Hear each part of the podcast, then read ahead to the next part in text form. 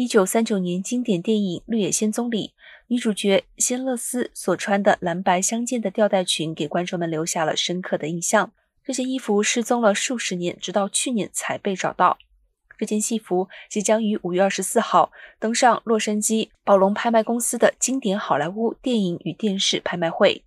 预计将以八十万至一百二十万元售出。在去洛杉矶之前，宝龙拍卖本周也会先将戏服展示在纽约的拍卖会上，让众人一睹实物的风采。宝龙拍卖流行文化主任海伦·赫尔表示，具有纪念意义的物品，尤其是经典电影的戏服，在拍卖市场上都很抢手。此外，《绿野仙踪》在电影史的地位更是举足轻重，足以当做这类商品的竞标标准。